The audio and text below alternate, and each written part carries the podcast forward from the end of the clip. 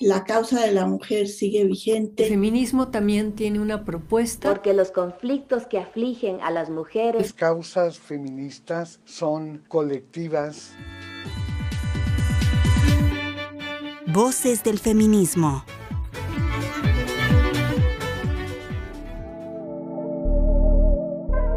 Digna Ochoa era una defensora de derechos humanos, una de las mujeres más destacadas de su época, una abogada que litigó casos emblemáticos en este país, no solamente a nivel nacional, sino a nivel internacional.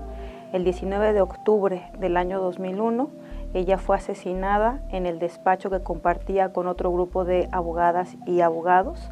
El asesinato de Digna Ochoa fue la culminación de una serie de amenazas y de actos de hostigamiento que había estado sufriendo desde años atrás.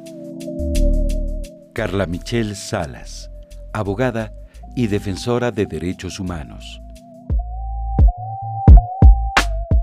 Digna Ochoa y Plácido nació el 15 de mayo de 1964 en Misantla, Veracruz. Concluyó la educación básica y en 1984 se graduó como licenciada en Derecho por la Universidad Veracruzana, sobresaliendo como abogada defensora de derechos humanos. Poco después de graduarse, ya defendía a la gente de abusos en los que el ejército y personal de seguridad pública estaban involucrados. En 1991 se mudó a la Ciudad de México y empezó a trabajar como abogada del Centro de Derechos Humanos Miguel Agustín Pro Juárez. Debido a su lucha contra la impunidad, el 29 de septiembre del 91 sacaron a Digna de su casa y fue amenazada. Un año más tarde, decidió exiliarse en Washington, Estados Unidos, por miedo a ser asesinada.